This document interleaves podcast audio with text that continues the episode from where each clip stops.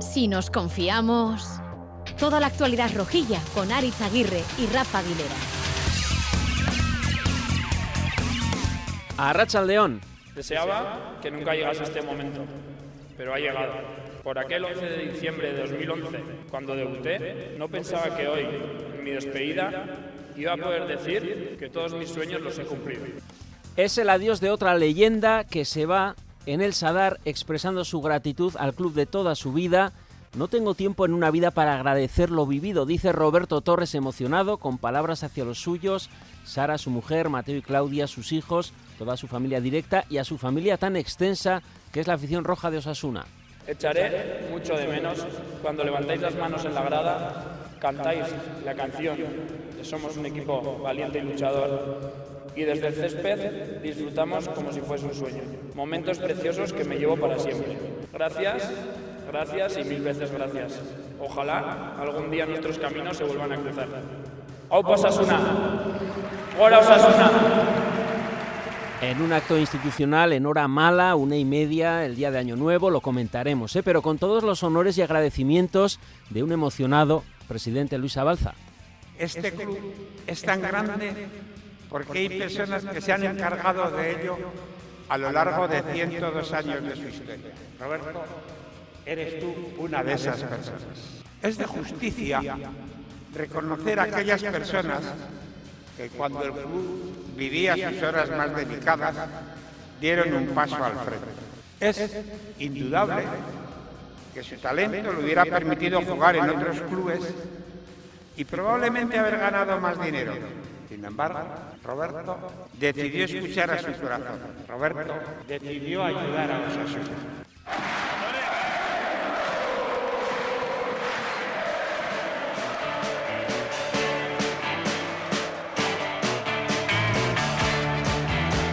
Por fin, Urte Berrión, volvemos tras el parón liguero a lo que más nos gusta, hablar de Osasuna, que es al final pues el día a día nuestro y el sentido de nuestra vida. Nuevo año y la derrota de siempre en Anoeta, con ese sentimiento de inferioridad y de impotencia. Creo que derrota justa para empezar.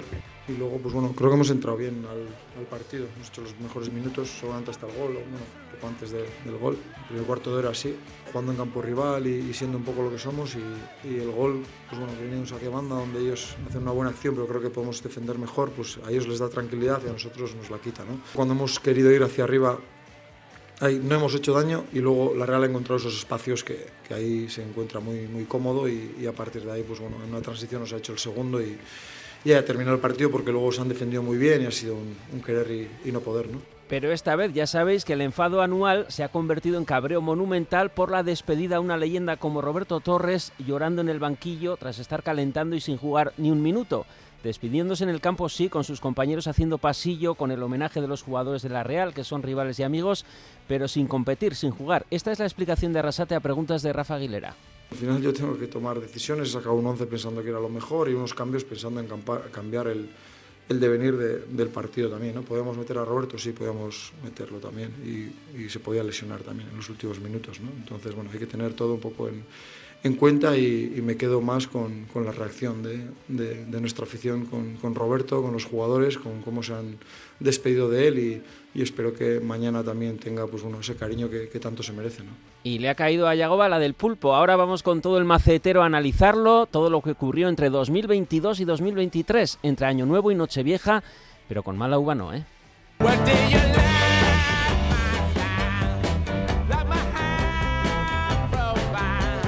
Rafa Aguilera, Racha León. A Racha León. Ya tenía ganas de verte, Urte Berrión. Bah, eso se lo dirías a todas. Oye, ¿cómo es esa rueda de prensa en la que solo haces preguntas tú? Pues, Arrasate en pues, pues, bueno, es un, es un mano a mano. Y en Arnedo también. Sí, en Arnedo. Ya forma parte de un cierto hábito. Son clases particulares, ¿no? Es una rueda de prensa entrevista.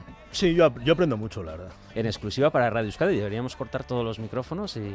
Hombre, si esto funcionara como otros medios de comunicación, probablemente lo haríamos. Eh, sería codificado.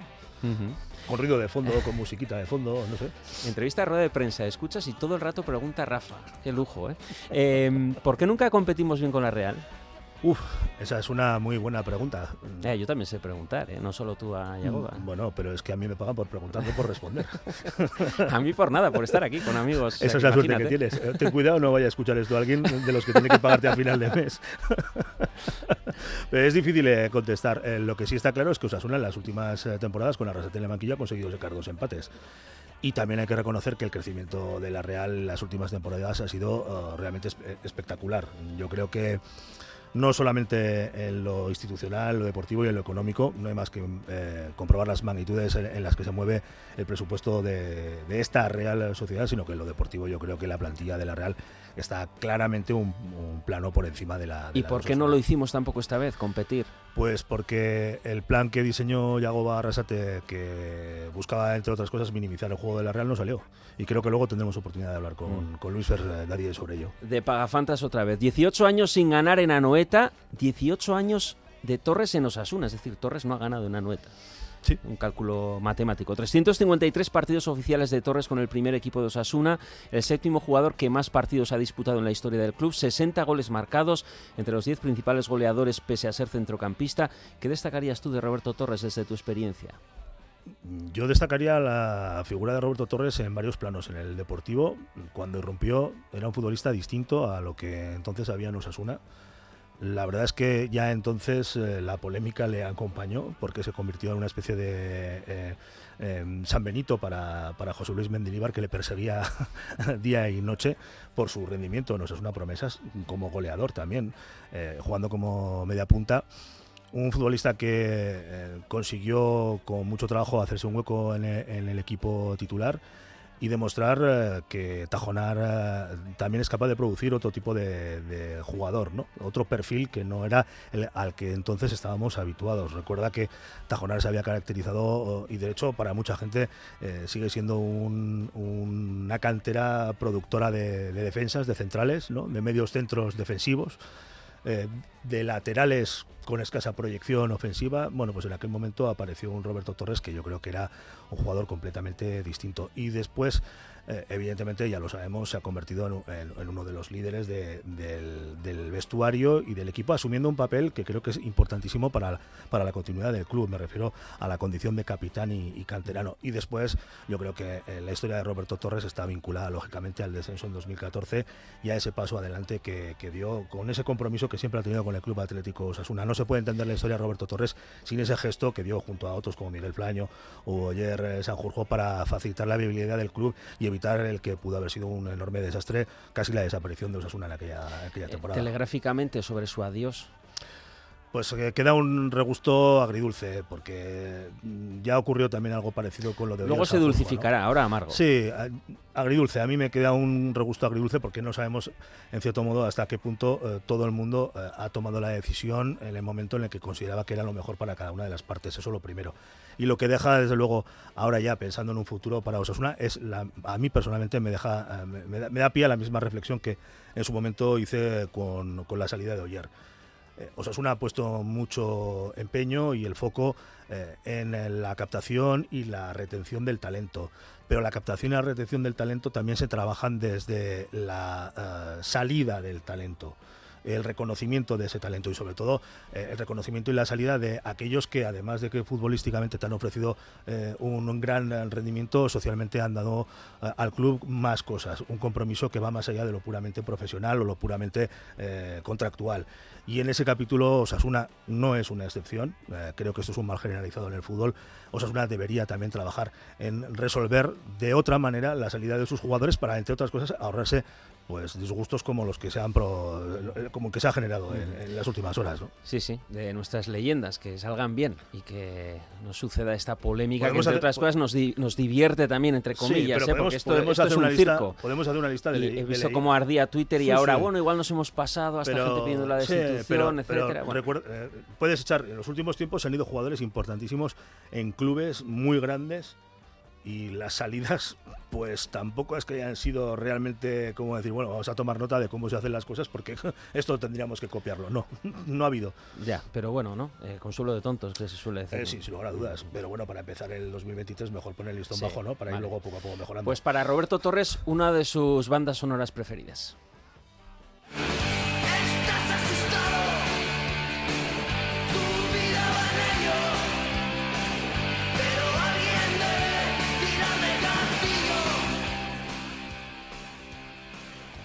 una de las bandas sonoras que escucha en la segunda parte y que para él han sido clave, ¿no? Lo veíamos y se ha escuchado habitualmente en el autobús de, Osasuna, durante mucho tiempo ha sido eh, uno de los... Mm, una de las herramientas para motivar al vestuario antes de los partidos. Mm, esto, bueno, eh, personalmente eh, considero que denota el buen gusto de Roberto Torres también para otras cosas. Mm. Rubén Compains, Arrachaldeón. Aupa, Arrachaldeón, Nariz. Sorionak. Esker. No sé cuántos años cumples. ¿Cuántos años tenías la última vez que Osasuna ganó una noeta? El 16. La última, sería, eh, sería sí, Alguno, unos, unos, cuantos, unos cuantos menos. Pero bueno, cumplimos. César de Luis, Arrachaldeón. Arrachaldeón. Urte Berrión. Urte Berrión. Charlie Pérez, Arrachaldeón. Urte Berrión, bye. Bueno, gracias por estar aquí en esta resaca deportiva, emocional y también festiva, ¿eh? el propio 2 de enero, en la vuelta a la realidad que nos ha dado Anoeta. Eh, telegráficamente vosotros también, ¿por qué nunca competimos bien con la Real? ¿Por qué tampoco lo hicimos esta vez? Eh, ¿Qué queréis comentar del penoso partido de Anoeta, Charlie? Bueno, es que en Anoeta hemos perdido hasta con el Atleti, ¿eh? en partido oficial, hace unos años. Así que es que es el campo. Yo creo que ya no es tanto el rival como es el campo. Bueno. Hay un cementerio indio debajo. Sí, sí, sí. No sé, algo debe haber porque eh, es difícil, ¿eh? Perder con dos equipos en el mismo campo, pues Osasuna lo ha conseguido. Eh, bueno, es que en la historia reciente, la Real pues es un equipo mucho más completo que, Osasuna y así ¿Pero lo demuestra. hizo desmoronarse antes de ayer a Osasuna? bueno, el planteamiento yo creo que Yagoba, de Yagoba duró poco tiempo, ¿no? Había muchas dudas, eh, como ya pasó en los anteriores partidos, y Manuel se adapta muy bien a las propuestas de, de Yagoba. El año pasado también ocurrió lo mismo. Empezó bien Osasuna, un cuarto de hora, 20 minutos, hasta que da con la tecla, mueve eh, a Merino en la anterior vez, eh, esta ocasión a Silva y a, y a Bryce, y bueno, pues eh, son jugadores con mucha calidad que aprovechan bien los espacios y así nos hacen nos hicieron dos golazos, ¿eh? porque fueron dos mm. golazos lo que hicieron y, fueron dos fueron mejores, goles, pero, una fueron mucho mejores que, juego, que, pues, sí, muy reseñable. César de Luis. Pues yo, la verdad, no sé si es pánico escénico o qué es lo que pasa con ese estadio. A veces entras en unas rutinas y parece difícil cortar con ellas, pero desde luego también, como, como habéis comentado, la Real, eh, además de tácticamente y técnicamente eh, estuvo un peldaño por encima. También diría que físicamente eh, estuvo otro peldaño, incluso dos. Los mm. vi bastante más fuertes y con mejor ritmo de competición que Osasuna. Rubén. Eh, bueno, siguiendo un poco el hilo que estáis comentando, la verdad que, además Imanol lo dijo en rueda de prensa, el secreto estuvo en la virtud que tuvo la Real de ganarle todos los lances a Osasuna. Sí que es cierto que encima Osasuna, ya bien sea Noeta, otros campos, la defensa de tres centrales no nos acaba de, de, generar, nos genera mucha presión a la hora de poder atacar subiendo los laterales, pero sí que es cierto que cuando nos toca defender, y de hecho de los dos goles que encajamos, porque como bien has comentado, la Real solo tiró a puerta dos veces realmente, pues se ven los desajustes de cómo luego nos costaba muchísimo armar eh, eh, esa línea defensiva para evitar que jugadores con la calidad de Bryce o el propio Cubo que nos hizo, eh, vamos, varias por, por, su, por su banda, sobre todo en el primer tiempo, pues nos, llegaran, nos llegasen a hacer goles. Y realmente si analizas las jugadas de los goles, que yo no sé por qué, debo tener ya la manía de que cuando las cosas no van bien me gusta volver a ver el partido y lo volví a, lo he vuelto a ver esta misma mañana. En el día de tu cumpleaños. El día de mi cumpleaños encima. pues, pues, pues es que los dos goles son mm, fallos de ajustes y, aperturas claras de que las piezas de, la línea defensiva están completamente fuera de su sitio. Tampoco hicimos nada. Decimos cuántos. en todo caso, Real tiró dos veces. En todo caso, yo creo que no hizo nada. Yo creo que más que poner el foco en los goles. Mm, que son dos acciones de extraordinaria, no, no, pero son de extraordinaria calidad. Sí, sí, o sea, eh, a ver, el golpeo de Bryce bueno, pues ese golpeo, el, regate, previo, el regate previo, bien, también. que se tira igual demasiado pero, pero, el golpeo de Bryce es un golpeo que no está al alcance de muchos jugadores. O sea, mm. la coloca desde una posición eh, realmente complicada. Y, y, la jugada que eh, culmina Sorlot, que lo hace también con un mm. Eh, yo creo que en un gesto técnico mm, diferente a lo que suele hacer encima Sorlot, suele pegarle normalmente. destacable, yo creo que la jugada previa es una jugada en la que, bueno, pues es una que da, queda en evidencia porque siempre le ha costado al equipo de Arrasate correr hacia atrás, ¿no? ¿Qué recordaréis de Roberto Torres, Rubén? Yo de Roberto y, espero, yo lo que voy a recordar es su liderazgo en, los momentos junto con Oyer, porque lo ha comentado antes Rafa, al margen de cómo se gestionen las salidas de este tipo de talento, eh, es la salida de líderes del equipo y yo voy a recordar de él seguro, seguro el liderazgo que ha, que ha, que ha tomado en el equipo durante todos estos años. César. Yo voy a recordar que sobre todo es un icono de estos últimos tiempos, eh, estos últimos ocho años, nueve es determinante para, para el devenir que ha tenido Osasuna después, eh, ha sido parte de él y luego, bueno, eh, es un icono, es un icono. Yo pongo, por ejemplo, por ejemplo, mis hijos pequeños son socios desde el año 2015, no conciben Osasuna sin Roberto Torres, desayunan con su taza Roberto Torres. Para mí es algo más, es un icono. Charlie. Sí, el trabajo, la perseverancia para poder llegar a ser profesional y jugar en Osasuna y luego esa imagen de cada vez que, que mete un gol besarse el escudo, ¿no? Muchos jugadores lo hacen, eh, muchos igual un poco para la foto. Roberto, pues yo creo que, que lo hacía con conocimiento y con, con sentimiento y, con mucho sentido, ¿no? Y bueno, yo creo que eh, es eh, todo un símbolo para, para el osasunismo de ahora y, del futuro. Roberto Torres, el jugador que quiso ser un One Club Man, toda una carrera jugando en un único equipo, en su equipo del alma, Osasuna, acaba marchándose a Irán, al Fulat que entrena su excompañero y amigo Yabad Nekunam y se va a Irán solo a vivir nuevas experiencias. Que al final lo que queremos es jugar y eso ha sido lo que más ha pesado. Quiero disfrutar. Se va orgulloso del recorrido hecho en Osasuna. Ayudar dentro y fuera del campo a que el club reviviese en aquellos momentos tan duros. Heredar el número 10 de Don Pachi Puñal y llegar a ser el capitán. Estoy muy orgulloso de todo ello, sobre todo porque nadie me ha regalado nada y porque me lo he currado mucho. Y el presidente del club de Osasuna, Luis Abalza, valora al futbolista y sobre todo a la persona. Paradójicamente, estos últimos meses en los que ha asumido la, la primera capitanía del equipo han coincidido con aquellos en los que menos protagonismo ha tenido sobre el terreno de juego. Sin embargo, ha sabido portar el brazalete de forma extraordinaria. Ha arrimado el hombro y ha ayudado todo lo que ha estado en su mano para que Sasuna haya completado un buen primer tramo de campeonato. Así es realmente cuando se ven a las personas. Recordar eh, que estamos, eh, ya sabéis, en la FM a través de la radio, en emisión desde para Navarra, en Twitter, arroba si nos confiamos, y también nos podéis escuchar en directo a través del móvil, ordenador o tablet, en itv.eus, en ITV Nayeran, clicando Radio Euskadi Plus, también en plataformas podcast, Spotify e iVoox, gracias a Sier Iriarte y Javi Martín, que están en la dirección técnica.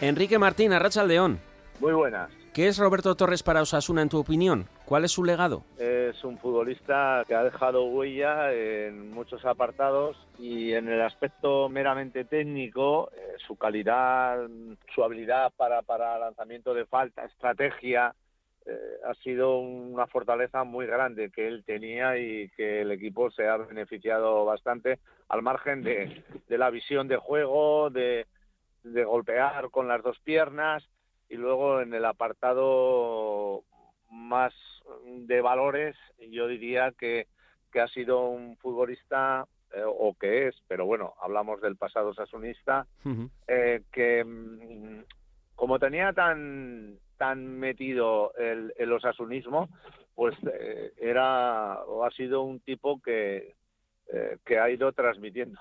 Yo creo igual digo una barbaridad, pero un poco el apóstol de Osasuna, ¿no? Ha ido predicando un poquito los valores de Osasuna a todo el que venía al club. Dice la canción que pasan los años, pasan los jugadores, pero pasan o algunos, aunque se vayan, se quedan. Hombre, yo creo que esto pasa, esto pasa para todos, ¿no? Es la vida misma. Bueno, siempre queda la historia, siempre quedas para la historia, pero a partir del segundo o tercer año ya nadie se acuerda por qué pues porque viene, es, una rueda constante. Eh, salen otras historias, otros recorridos, otra gente, pero sí, evidentemente ahí queda, ahí queda el legado, ahí queda el trayecto, que eso, eh, por mucho que, que en muchos momentos haya gente que quiera borrarlo, hay trayectos que no se borrarán jamás, ¿no? Y el de Roberto, pues entiendo que es uno de ellos. Mm. Oye, ahora que estamos en Navidad, hablando de resurrección, eh, tu influencia fue bastante notable en esa evolución de Roberto Torres, en esa recuperación futbolística de un jugador que acabó tocado tras descender Osasuna, allá por 2014, ¿no? Sí, bueno, evidentemente eh, es una persona con un sentimiento muy profundo y ahí quedó muy tocado y bueno, y empezamos a trabajar, caminamos y, y al final nos tocó ese, esos seis últimos partidos y luego, bueno, pues vino el año siguiente en el que para mí, para mí, ha sido la, la temporada más completa de Roberto en Osasuna porque no sé cuántas asistencias dio, metió 10 goles, eh, creo recordar. ¿Y en qué trabajasteis juntos? Al final somos personas y a veces esto no se entiende, ¿no? Parece que un futbolista eh, no tiene que sufrir, mm, como en general eh, parece que, que, que como ganan mucha tela, pues pa- tienen que estar por encima de todo. Y son personas, y son personas muy vulnerables, como tú, como yo, como cualquiera, y ahí es lo que trabajamos. Eh, no sé si eh, tienes algo que aportar o si te meto en un brete sobre esa polémica de si debió jugar sus últimos minutos vestido de rojo en Anoeta. Lo tengo muy claro y entiendo perfectamente la decisión de, de Yagoba, pero que la entiendo perfectamente. ¿Por qué? Pues porque eh, mientras no pasa nada, no pasa nada.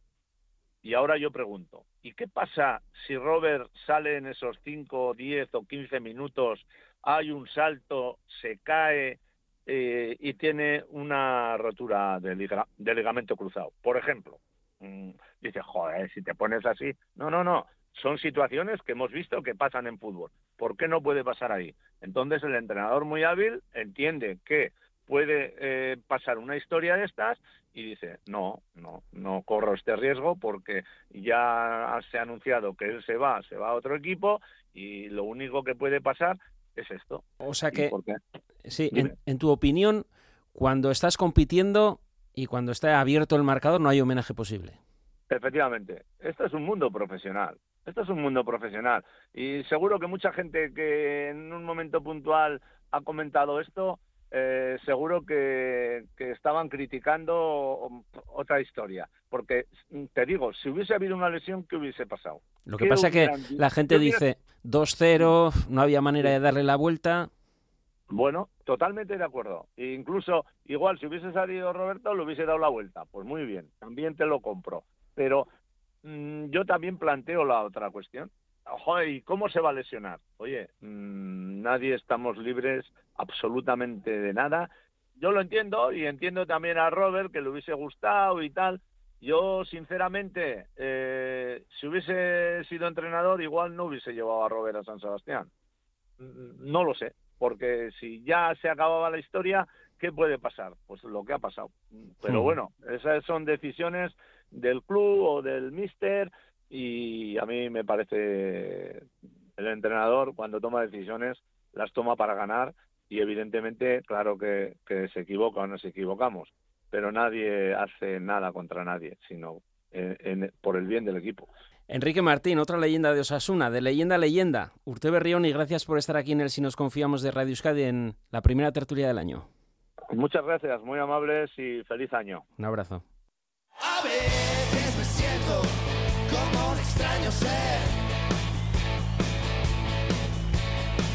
Todos me dicen qué es lo que tengo que hacer.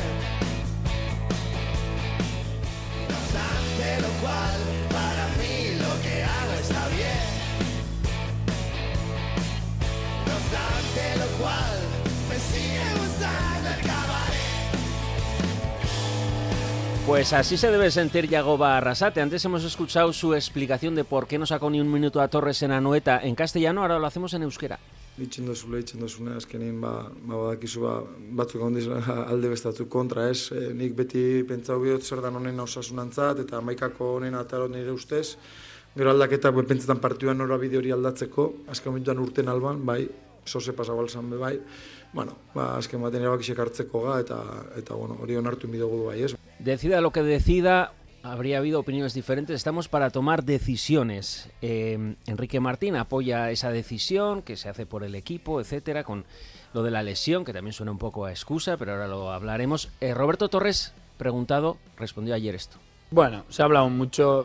La verdad que es un tema que, que ya me dio ayer muchos quebraderos de cabeza y quiero dejarlo ahí. Creo que en todo este tiempo he aprendido una cosa que es que lo que ya está hecho no se puede cambiar, que la vida es muy bonita y se pasa muy rápido y, y que, como te digo, lo que pasó ayer pasó y punto y se acabó. O sea, no va a cambiar absolutamente nada de lo que yo he sentido en todos estos años en, en Osasuna y, y ya está. O sea, que es que, no sé, creo que no hay que darle más, más importancia. Bueno, pero ahora del tuiterio rojillo, que sí, qué mal eh, Arrasate, qué mal Yagoba, qué feo gesto, por lo menos tres minutos había que sacarlo, que no eres más que el club, no eres más que las leyendas, César.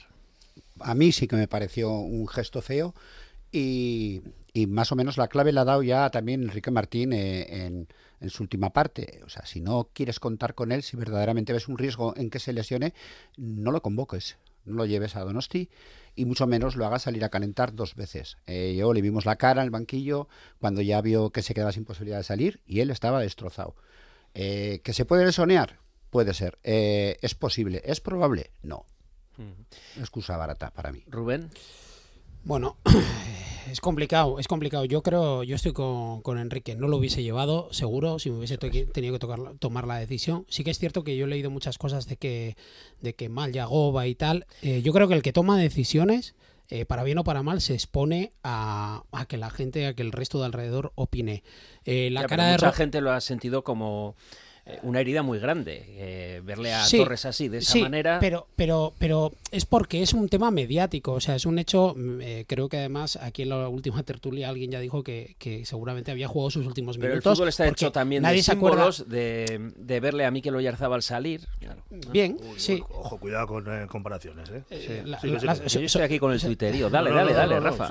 No, no, no, pero, cuidado con las pe- pero la historia es que yo ahora, yo ahora me quedo con los minutos de Roberto en el Sadar, que fueron unos minutos súper eh, motivadores. Creo que la mejor despedida para un jugador como Roberto, el Sadar, eh, pues bien, eh, para mí es que es su sitio. Ahora, también te voy a decir una cosa, si hubiese pasado algo, que yo no sé si podía haber pasado o no, porque como bien ha dicho Enrique, esto es fútbol y vete tú a saber lo que, lo que pasa, es que los comentarios igual se hubiesen dado la vuelta por el otro lado. Entonces yo creo que en este momento, creo que estamos hablando de, no de temas eh, con quién quedó mejor o peor, estamos hablando de, de fútbol profesional y en este caso, pues no es la primera vez que Yagoba hace salir a un Estamos jugador a hablando de una calentar. leyenda del club. Sí, pero también es cierto que tampoco es la primera vez que Yagoba hace salir calentar a jugadores, los sienta, los vuelve a sacar. eh, entonces, Pero yo tampoco lo veo tan, yo- tan alarmante. Yo la verdad es que a mí me- me ha sorprendido mucho la polémica, incluso después de- del partido en WhatsApp, en, el- en Twitter eh, y así, porque, bueno, eh, alguien pensaba que iba a jugar eh, porque anuncia que se va del, del equipo. Y un jugador que apenas ha contado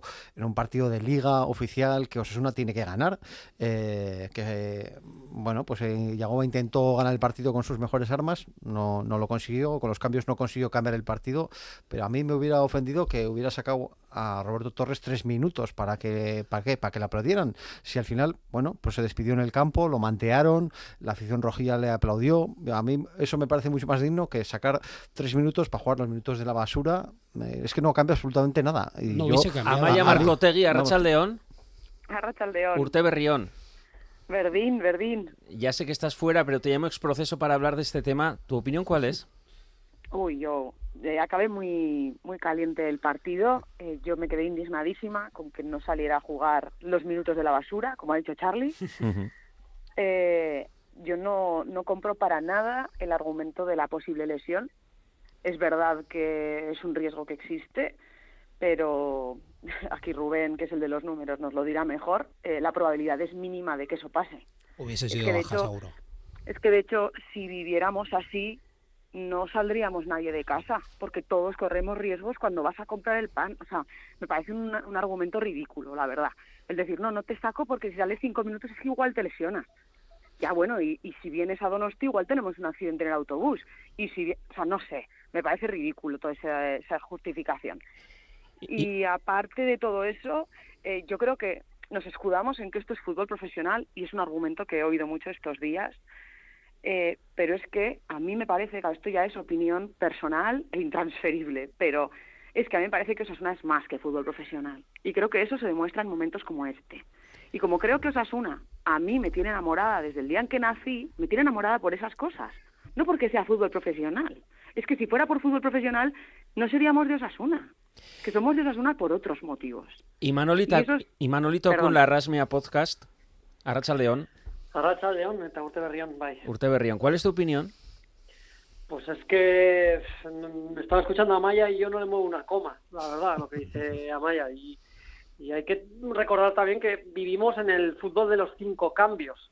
Es que no, yo, yo no concibo que el otro día no hubiera un cambio para Roberto Torres. Es que no, no, no me lo explico, ¿no? Eh, ya sé que lo que comentamos de esto es fútbol profesional de primer nivel, el partido, pero el partido, no sé, alguien pensaba, yo entiendo que Yagoba está en la obligación de hacer todo lo posible por rascar un punto o tal. Pero es que el partido estaba muy difícil para dar la vuelta, no estábamos, no estábamos metidos, entonces me pareció incomprensible no, usar al menos una de las ventanas para, para meter a, Roberto Torres y luego, bueno, pues todos, eh, todos nos eno- enorgullecemos muchísimo con lo de aquí honramos nuestro pasado, el cartelito y tal, y, y Yagoba el otro decía de Roberto Torres que era una leyenda, que se va una leyenda y tal, y que, y que gracias a, jugadores como él, él mismo, el propio Yagoba, está donde estaba, pero luego las palabras yo creo que hay que refrendarlas con actos, ¿no? Y lo tenía muy fácil para mí y no sé si hay algo personal o no, no lo sé. A mí, pero- desde luego, el tema de la lesión no, no, no me encaja y, y creo que, que había una oportunidad muy clara para sacar a Roberto otro año. Pero, a ver, eh, Abdes tocó tres balones, eh, lo que sacó. ¿Cambia algo que Roberto Torres hubiera salido al campo, hubiera tocado tres balones, hubiera sido ovacionado, pero ya lo fue ovacionado después del partido? Es, que no sé en qué cambia el ser, el reconocer lo que es eh, Roberto Torres, una leyenda, todo lo que eh, es para Osasuna, el hecho de que hubiera jugado cinco o diez minutos, yo prefiero quedarme con todo lo que ha dado, eh, no tanto en el último partido, que, que al fin y al cabo es un partido de competición y que intentas ganar. Hubiera podido jugar, el resultado hubiera sido seguramente el mismo, pero es que no sé qué cambia para Roberto Torres y para los mismos que juegue o no 5 o 10 minutos y hubiera tocado dos o tres balones y que seguramente pues igual eh, más de uno hubiera quedado en evidencia como quedó algún otro jugador que salió porque el partido, el ritmo de la Real no, no superó. Amaya. Es que a mí me parece, o sea, creo que una cosa no está reñida con la otra. O sea, yo por supuesto que me quedo con el legado que ha dejado Robert a lo largo de, de toda su trayectoria en Osasuna. Y es verdad que eso, los últimos cinco minutos o diez minutos jugados de su trayectoria dentro del equipo, eh, no son reseñables. Pero creo que esos últimos minutos de los que hablaba antes eh, eh, Rubén en el Sadar, pues quizá él sí sabía que eran sus últimos minutos en el Sadar, pero yo creo que la gente no lo sabía. Y a mí me parece que cuando tú ya has tomado la decisión o el club ha tomado la decisión de que no continúa, de que se despide, creo que esos minutos tienen un sabor diferente. Y Eh, me ah. parece que se los merecía, me parece que se los ha ganado y me parece que a lo largo de, ta- de toda una vida en el club, creo Mm. que esos cinco minutos al club no le suponían nada y para él hubiera sido una despedida vestido de corto y en el terno de juego. De que todas para mí maneras, es bueno, lo, que se, lo que se merecía. Eh, yo lo que no compro tampoco es ese argumento que he leído mucho, el de doble cambio en el minuto 80, cuando todo estaba perdido, saca a Roberto Torres. Eh, en el minuto 80 yo no veo nada perdido en un partido. Que luego el penalti ya hablaremos que seguramente no era, pero si te metes el 1-2, te metes en el partido. Eh, ese Osasuna nunca se rinde, en el minuto 80 tú tienes que competir con las ideas que tú tengas. En este caso, Arrasate, eh, ya hemos visto que eh, Torres no ha sido un revulsivo durante toda la temporada, y Manol. No lo compro. No lo compro porque para eso tienes cinco cambios. Es que tienes otros cuatro. Es que yo, yo no lo compro. Y al hilo de lo que estaba comentando Charlie, de qué cambia, ¿no? ¿Qué cambia haber salido 10 minutos y haber tocado tres balones? Le, le podemos preguntar al propio Yagoba Arrasate si, si le parecían o no importantes esos minutos finales. Que yo creo que él mismo se dio cuenta de que sí eran importantes y antepuso otras cosas, lo entiendo, pero yo creo que el propio Yago Barrasate sabía que esos minutos eran muy importantes para Roberto Torres. Yo creo que lo eran. Y, y, mm, entiendo lo que decíamos antes, entiendo que sí, que bueno, que no está perdido el minuto 80, salen dos cambios. Me parecía muy difícil cambiar la dinámica del partido, como así fue. Y no, no entiendo, la verdad, que no, que no saliera Roberto Torres. Me parece, me parece un error mayúsculo y, y una sombra dentro de lo que es la estupenda ca- carrera de Yago Barrasate en, en el club. Pero a mí me parece esto un- una sombra y hermosa, además. A mí, lo que, a mí lo que me parece, eh, eh, eh, esto que estamos discutiendo eh, es eh, una anomalía eh, institucional y desde el punto de vista de la organización del club que una decisión de estas características descanse sobre el entrenador. El entrenador tiene una serie de objetivos que están marcados dentro de- del club. Él tiene que tiene que eh, se debe se debe a esos objetivos y lógicamente tiene que eh, utilizar las herramientas que el club pone a su disposición para lograr esos objetivos. El club, en este caso, es quien debería haber preservado la, imagen de Roberto Torres y haber eh, asegurado que la salida del jugador se produjera en las condiciones óptimas. ¿Óptimas cuáles son? Óptimas para eh, el jugador, óptimas para el jugador, para ese tipo de jugador, para ese perfil de jugador del que estaba hablando yo al principio en la primera intervención óptimas para el, el- aficionado que quiere mm, ver reconocida esa leyenda que decía antes eh, César y, óptimas para la propia institución, puesto que la resolución de este tipo de cuestiones de una manera eh, ordenada y posiblemente eh, eh, inteligente redundan en el, en el- en el beneficio también de, de Osasuna como institución a la hora de poner en marcha otro tipo de cosas. Por ejemplo, lo que decíamos antes, la captación del talento. Lo que, lo que estructuralmente demuestra todo esto es que el entrenador en Osasuna toma decisiones que están fuera de su, de su ámbito de competencia. En el banquillo y con 120 pulsaciones eh, por minuto, eh, el minuto 80 a falta de 20, más, o sea, de 10, más los que añada el árbitro, y con un 2-0 en el marcador, el entrenador lo que tiene que intentar es conseguir ganar el partido. No pensar si le toca hacer un homenaje a fulanito o a menganito. Ese es el problema. Y ahí es donde voy yo cuando digo que eh, Osasuna y el resto del fútbol, pero a mí el resto del fútbol me da igual, Osasuna tiene un problema a la hora de gestionar este tipo de cosas y no es el entrenador la última instancia ni la que persona que tiene que tomar esas decisiones para que todo el mundo quede satisfecho en un contexto como este. Eh, Amaya y Manol, es que ricasco, eh, os dejo el último turno, un poco a modo de conclusión, sobre esta polemiquilla que se ha formado estos dos días. Amaya. Bueno, eh, compro absolutamente todo eh, lo que dice Rafa. ¿eh? Eh, es cierto que al final eh, nos hemos visto en esta circunstancia porque, al claro, yo ya no sé la previsión interna que ha tenido esto, pero es verdad que de cara a la galería, a la afición, eh, ha sido todo muy precipitado desde el momento en el que salta la noticia hasta la despedida de Roberto Torres y a los hechos me remito. O sea, se convoca a la afición para hacer una despedida en el Sadar un 1 de enero. Eh, entiendo que la previsión ahí es bastante mejorable. En cualquier caso, es cierto que si, si esos homenajes hubieran, hubieran sido del calado que creo que Roberto Torres se merecía, pues igual no estaríamos debatiendo sobre esos No, cinco minutos de la basurilla y, y estaríamos hablando de, de un homenaje más que merecido que Robert se lleva por parte del club de sus amores con esos cinco minutos o sin ellos, ¿no? Y Manol. Sí, bueno, eh, lo que comentaba Rafa, yo yo lo entiendo, pero no lo comparto. Eh, lo entiendo, entiendo el tema de que el entrenador está obligado, tiene unos objetivos, está obligado al minuto 80 a intentar ganar el partido, mm, cambiándolo o utilizando los cambios que él cree que le van a acercar más al resultado. Pero lo comentaba también antes Amaya, yo creo que Osasuna debería distinguirse un poco por este- en este tipo de cuestiones.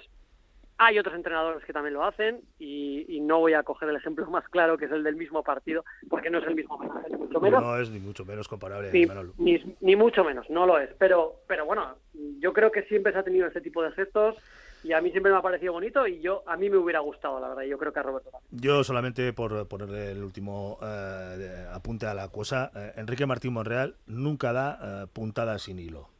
Y ha dejado una frase en su intervención eh, a- aludiendo a que algunos hoy se están quejando de cosas eh, que eh, pasaron o que no han pasado. No están eh, cuestionando ni criticando lo que ha ocurrido en este momento puntual. Yo creo que hay que mirar a lo que sucedió en verano y preguntarse por qué Osasuna no facilita la salida de Roberto Torres en, en verano. ¿Por qué no hay un acuerdo entre las partes para resolver la situación de Roberto Torres cuando a Roberto Torres se le traslada eh, ya oficialmente que eh, no va a tener un rol eh, importante eh, en el club? ¿Por qué entonces no se puede encontrar una solución de estas características? Y vuelvo a insistir en el argumento.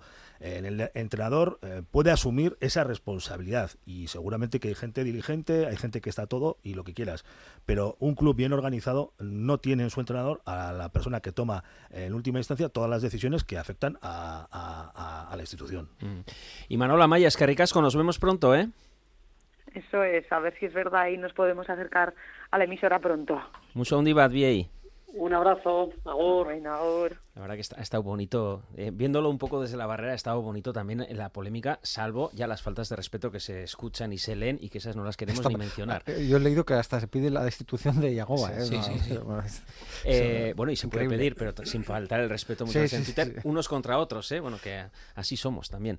Eh, sobre el acto del club ayer, una y media, 1 de enero, quizá no se puede hacer de otra manera porque el mismo Roberto Torres se iba esa misma noche a Irán. Pero, ¿qué tenéis que decir? Al final, Roberto Torres, delante de 3.000 personas, un acto cuidado, vídeo de exjugadores, entrega de fotos, imágenes en el Sadar, canteranos ondeando las banderas del club, pero un acto bastante frío. Para mí un acto frío y, y la verdad que, como bien ha dicho Amaya, demasiado apresurado, metido ahí con calzador y bueno, no sé, para mí no a la altura de lo que podíamos eh, haber esperado para despedir a un capitán, ¿no? Como Roberto. César. A mí frío igualmente también. eh, no- el horario eh, no, no ayuda, a pesar de, creo que he oído que fueron 1.500 personas, se indica un poco la magnitud de, de- de la leyenda que es Roberto Torres y igual, pues si no hubiera sido convocado para este partido, si hubiera hablado, si hubiera dejado las cosas más claras, se le podría haber hecho algún otro tipo de homenaje más cuidado esta semana pasada. Mm, Charlie. Sí, yo bajé al Sadar a- a- al acto, me pareció frío, la anécdota de que ni siquiera llegaron pósters eh, de Roberto Torres que se daban a la entrada para toda la gente que, que acudió, supongo que igual pensaban que iba a ir menos, menos gente y bueno, pues faltó un poco el calor de la, de la grada y no sé, fue eh, repetir la estructura del acto de ayer eh, con menos gente y un 2 de enero, ¿no? que al final pues la, la gente está, queramos o no, a, a- a otra cosa. En el fragor de la batalla nos estamos quedando sin tiempo, ¿eh? 3 y 44 de la tarde. Yo quería añadir una firma, eh, dos firmas de mm, personas muy vinculadas al osasunismo y que tienen mucho que decir. Javier Saldise, Diario de Noticias, Arrachaldeón. Arrachaldeón, buenas tardes. Gorka Fiuza, Diario de Navarra, Arrachaldeón. Arrachaldeón. Bueno, a modo telegráfico porque tenemos un par de minutos, pero Javier, ¿tú con qué te quedas de Roberto Torres? Hombre, evidentemente, yo creo que lo habréis comentado, es trayectoria de muchos años en el club. Hay mm, estadísticas evidentes de un jugador con muchos partidos, con muchos goles y bueno, yo me quedaría quizás pues con esa mezcla explosiva para el debate que ofrecen los jugadores de casa y con calidad. Yo creo que, que se va un buen futbolista, que salgan peloteros de, de tajonar es algo muy importante, acostumbrados quizás a otros perfiles de jugadores y yo me quedo, pues por supuesto, con la trayectoria, con sus números, con la implicación y, y con el carácter que le ha podido dar en los peores momentos que son los principales a este club. ¿Y sobre su adiós? Bueno, pues yo creo que el, el adiós, habéis comentado, evidentemente yo creo que fue forzado todo mm, por las circunstancias. Yo creo que él tenía prisa por irse, pues por los compromisos que tienen. Desde el propio club se reconocía que quizás no, no tuvieron tiempo para, para organizar las cosas como se tiene que ver. Y, bueno, y el adiós eh, en lo deportivo, pues bueno, ahí, ahí está quizás pues ese partido con la Real que ha dado de debate y demás, incluso la conferencia de prensa él comentó que, que lo pasado pasado está y bueno, quizás un poquito todo atropello, yo creo que el aficionado pues tiene derecho a pensar que quizás no, no se estuvo a la altura de lo que de lo que merecía el jugador, ¿no? Es cuando se van los los clásicos, las leyendas, pues pasan estas cosas. Gorka, sobre... Pues en lo, sí, en Sí. lo futbolístico, bueno, yo creo que ya está todo dicho, ¿no? Sus números goleadores y de partidos le sitúan pues eh, en, en- en lo más alto, ¿no? Y luego en, en lo personal, yo creo que deja un vacío importantísimo en el vestuario, ¿no? Como persona se ha visto en los reconocimientos que mucha gente de fuera ha hablado maravillas de Torres, lo que, lo que quiere decir pues lo que el papel que desempeña ¿no? en el vestuario esa faceta de integrador no que pueden hacer capitanes como él como Yer como gente que había antes y yo creo que eso es un intangible que, que no hay que perder de vista no más allá de los números yo creo que Osasuna tiene que tirar de esta gente y, y en eso va a dejar un legado importante pues eso a nivel personal de esa cosa que no se ve en el fútbol no del día a día y en eso Torres yo creo que a la vista de los comentarios de todo el mundo pues fue muy importante. ¿Y sobre su adiós? pues frío, ¿no? Mal cuerpo, ¿no? Se te queda, ¿no? Me recordó a, no sé, a lo de ayer, ¿no? Eh, el, el acto en sí, pues bueno, estuvo correcto. eh, un 1 de enero, lo que, lo que conlleva eso, pues hace que todavía sea más frío de lo que puede ser. Y luego, pues eh, se te queda mal cuerpo porque, claro, se lleva una leyenda del club.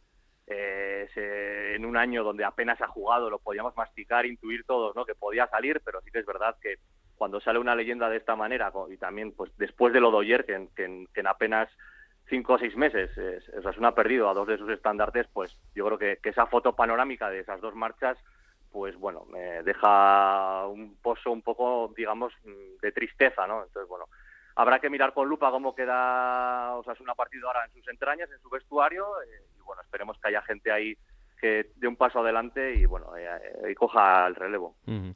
Javier Saldice, Gorka Fiuza, eskerrik asko. Venga, asko, agur. Flores y macetas. Bueno, parece que el partido ya es lo de menos, ya lo hemos eh, hablado en portada, pero no sé si se puede dar alguna flor. Sí que se las lleva a todas, tanto al mejor jugador del partido como al mejor jugador de casa, Moncayola. Em, Charlie. Sí, eh, lo teníamos complicado y, y bueno, pues a- al final eh, tuvo la habilidad de jugar hasta en tres eh, o incluso cuatro posiciones a lo largo del partido y esa polivalencia es lo que quizá incline la, la balanza. Es complicado porque eh, yo creo que los 11 estuvieron más o menos al, mismo nivel, tanto por arriba como por abajo. Mm. Y premio, si nos confiamos al jugador menos acertado, pues es que está totalmente repartido. Eh, se menciona al Chimi, a Torró, a Unai, a Juan Cruz, a Aymar Oroz, pero se lleva dos eh, votos Rubén Peña, César. Hombre, pues yo más que nada no es por, por señalarle, ¿no? El partido de Rubén Peña estuvo un poco a la altura del, del de todo el equipo. Sí que es cierto que, sobre todo la primera parte, lo que vi es que casi todas las jugador- eh, jugadas que venían con peligro eh, fueron por la banda izquierda. También, bueno, mucho mérito tiene de ello Silva, pero, pero pues por señalar a alguien sin ningún tipo de, de ojeriza, pues eh, he dicho Rubén Peña. Aquí las macetas van siempre con cariño. Sí, sí. Rafa, tú comentabas la ausencia de Aymar Oroz. Sí, me llamó mucho la atención. Fue La los- ausencia en el juego. Sí, sí, fue uno de los grandes perjudicados de, de la superioridad del plan de Imanol sobre el de, sobre el de Arrasate. Yo creo que Imanol tenía muy claro que había que desconectar a, a Imar Oroz de- del centro del campo y lo logró. Y por, por ahí, entre otras cosas, empezó a construir la victoria. Bueno, pues flores para casi nadie y macetas para casi todos.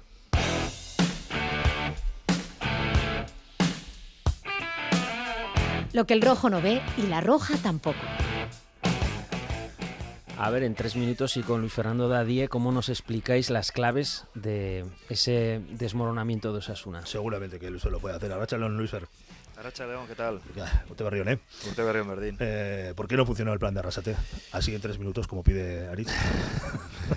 Bueno, eh, no funcionó, yo creo que sobre todo porque funcionó mucho mejor el de Imanol y al final una cosa lleva a la otra, ¿no? Yo, yo creo que el plan de Arrasate estaba bien diseñado, eh, el poner eh, tres centrales, eh, uno de ellos como Juan Cruz, que al final puede bascular y hacer una situación de banda, eh, era para sobre todo intentar estirar a Manu Sánchez y a, Peña, que acabáis de hablar eh, de, él sobre todo en situación alta, de presión alta, es decir, hacer prácticamente un uno contra uno, obligar a la Real a, a jugar en juego directo y no en juego posicional, que lo consiguió el primer cuarto de hora, y vimos como en más de una ocasión Remiro o, o Zubeldia o Lenormand tenían que buscar una situación eh, larga de juego directo sobre Sorlot, y Sorlot eh, yo creo que lo sabe también Yagoba. Tampoco es el, mejor jugador en el juego aéreo, a pesar de su envergadura, ¿no? Entonces sabía que hay eh, Sorlo rodeado de, los dos García y de, Juan Cruz iba, iba a tener muchas dificultades. Y esto, bueno, eh, fue diluyéndose en cuanto que el plan de Imanol fue adaptándose a, la configuración táctica de, de los rojillos y, y le fue poco a poco encontrando grietas, ¿no? Lo primero que hizo es tirar a Rico eh, muchas veces en la salida de balón de la Real estiró a Rico casi en posición de extremo. Peña eh, tuvo que intentar ah, buscar ese emparejamiento uno contra uno. Y, ahí ya fue cuando la Real, eh, al estirar, digamos, a Rico, empezó a encontrar espacios en, segunda línea, ¿no? Empezó a, a acumular muchos jugadores, ya no solo los, los tres que juegan por dentro, Zubimendi, Silva y Bryce, sino que que el mismo Cubo, el mismo Cho, los metía en situación interior y, generaba dudas. Había dudas porque a veces, por ejemplo, Unai tenía que saltar por encima de, de Peña. En otros momentos Moncayola no sabía si tenía que adaptarse a la situación de Zubimendi o si eh, algún jugador mm, partía, digamos, de situación más baja que el propio Zubimendi, como, como lo hacía por momentos eh, Silva eh, tenía que saltarle a Silva. Entonces empezó a crear situaciones de desequilibrio eh, y de duda y luego aparte de eso el talento de la Real se impuso porque aún a, a, esa, a ese emparejamiento por la Real por, por calidad eh, en cuanto podía saltar una línea ya le iba le iba desmoronando a Osasuna y encima bueno Osasuna luego tuvo el problema como habéis, de, como comentado ahora de, que cuando tuvo el balón tampoco fue capaz no de, de, meter en problemas a la Real eh, ni Oroz ni Moy fueron capaces a, al final de gestionar el balón sobre todo porque tenían tenía muchas dificultades Torro para, para en primera línea de, de, construcción sacarlo con claridad. El apoyo en Moncayola tampoco le daba muchas situaciones de, eh, digamos, de claridad en el juego y, y, todo esto hizo que poco a poco se fuera diluyendo el, el digamos, el, el, balón de Osasuna y se fuera engrandeciendo el balón de, de la Real. Aparte de eso, creo que la Real luego ya con, con, el marcador a favor es un equipo que defiende bien en bloque bajo, defiende muy bien en bloque bajo, aunque parezca que que hace muy bien la presión alta y que hace muy bien la, presión tras pérdida, pero luego cuando defiende en bloque bajo es un equipo que, que con Imanol ha ido mejorando muchísimo y esos cambios luego de, de Yagoba para intentar pues cargar más el área, buscar más situaciones de, eh, de últimos 30-40 metros, ver que Torrón no funcionaba, que Oro no funcionaba y, y meter otro tipo de jugadores hizo que la Real, bueno, supiera defender uh -huh. muy bien esa situación y, y, y, consiguiera controlar muy bien, sobre todo la segunda parte del partido. Ahí queda la radiografía. Luis Fernando Dadíez, que ricasco. Suri, venga, Agur. Sobre lo que hablamos, estas eran las explicaciones de Arrasate, sobre la ausencia de balón. Con esa posición de Monca más retrasado, pues con con Moy y con Darko, pues sobre todo que ese primer pase fuese más limpio para limpiar un poco la, la, la presión de ellos, que lo hacen muy bien, y, y, con Lucas nos costaba más, pero también era por, por, el resultado que era adverso y necesitábamos mover más rápido el balón. ¿no? Por momentos lo hemos tenido, pero nos ha faltado algo de precisión y luego el espacio estaba a la espalda, pero hoy tampoco hemos sido ganadores porque no hemos, no hemos progresado en el juego porque ellos nos ganaban los, los duelos. ¿no? Pensábamos luego con con Quique García que podríamos progresar más y saltar más líneas, pero tampoco ha sido así, porque yo creo que ellos, ese triángulo de los dos centrales con, con el medio centro, es que han estado impecables en eso.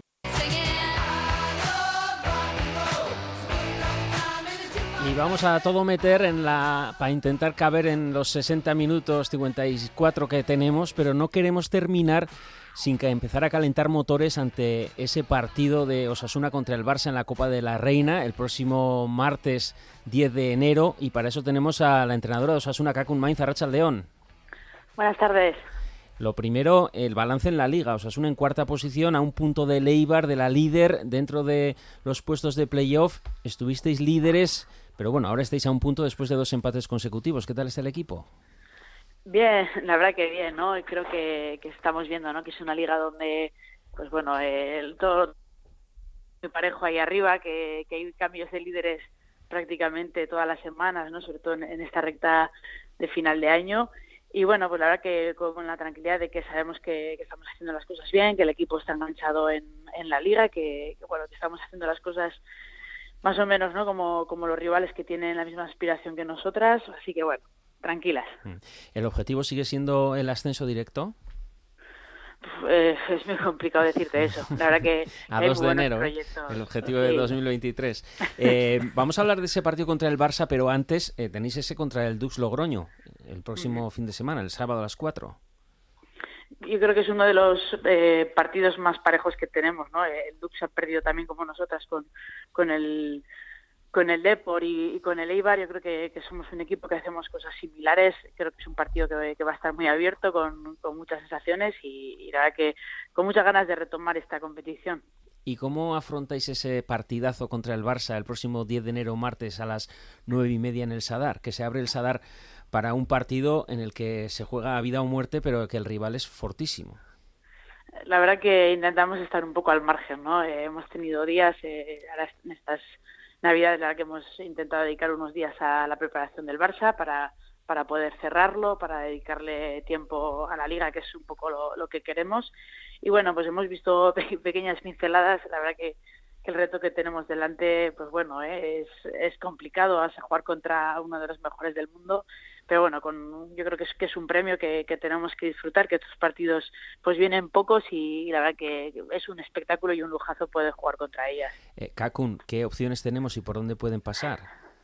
Uf, pues, pues mira, la verdad que, que es muy difícil competirle a este Barça. Eh, la verdad que han perdido muy pocos partidos en años y los que han perdido han sido en, Champions, ¿no? Y pues bueno, creo que que la clave va a ser estar conectada la mayor parte de tiempo al, al partido, eh, evitar que, que, se vayan mucho, que eh, tenerlas cerquitas en, en, cuanto en cuanto al marcador, intentar aprovechar a, algún despiste ¿no? que, puedan tener. Eh, ellas tienen que hacer las cosas, pues bueno, no tan perfectas como las hacen siempre y, nosotras mejor que nunca. Mm. Y ese factor campo, ¿eh? ese Sadar, todavía entradas a la venta, próximo martes 10 de enero el partido a las 9 y media, ese partidazo entre Osasuna femenino y Barça femenino de la Copa de la Reina, de octavos de final, que nos daría ese soñado pase a cuartos. Kakun, seguiremos comentándolo la semana que viene, es que ricasco. A vosotros.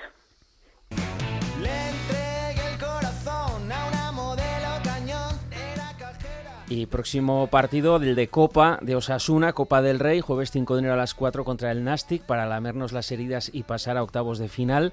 Y ese de Liga que podría servir para ya quitarnos todas las tormentas de encima, ¿no? Ese Atlético Osasuna el lunes a las 9 de la noche. Eh, ¿Qué importancia le das a la Copa, Rubén? Eh, bueno, parece ser que toda este año. Yo, yo siempre, a mí la Copa me ha gustado siempre. Lo que pasa es que eh, hasta hace bastantes años, no, hace años ya que ya no, ya no teníamos eh, oportunidad de pensar en, algo grande. Pero yo le doy importancia. Sí creo que es una buena competición y creo que hay equipo para disputarla. César, ¿qué importancia le das a ese partido en San Mamés? Visto lo visto. Bueno, seguimos novenos, ¿eh? Todavía estamos eh, prácticamente a 4 de Champions, a 2 de Europa League y a 12 de, del descenso, que lo marca el Sevilla. Hombre, yo creo que sería un partido, eh, sería muy bonito, sería importante eh, sumar, o por lo menos quedarnos con una buena sensación de haber competido, más que nada por el tema de, de seguir, pues, no perder la moral y, y seguir siendo incisivos. Nos vamos, 5 segundos, dos derrotas consecutivas, Barça, Real Sociedad y ahora Atleti. Pues por dos victorias consecutivas, ¿no? Eh, lo has dicho tú, en Tarragona y en Bilbao. Y lo comentaremos ¿eh? en el Si nos confiamos, será el martes 10 de enero, ¿eh? el post San Mamés. Gogora tú, ¿eh? Gubet y Gorriak.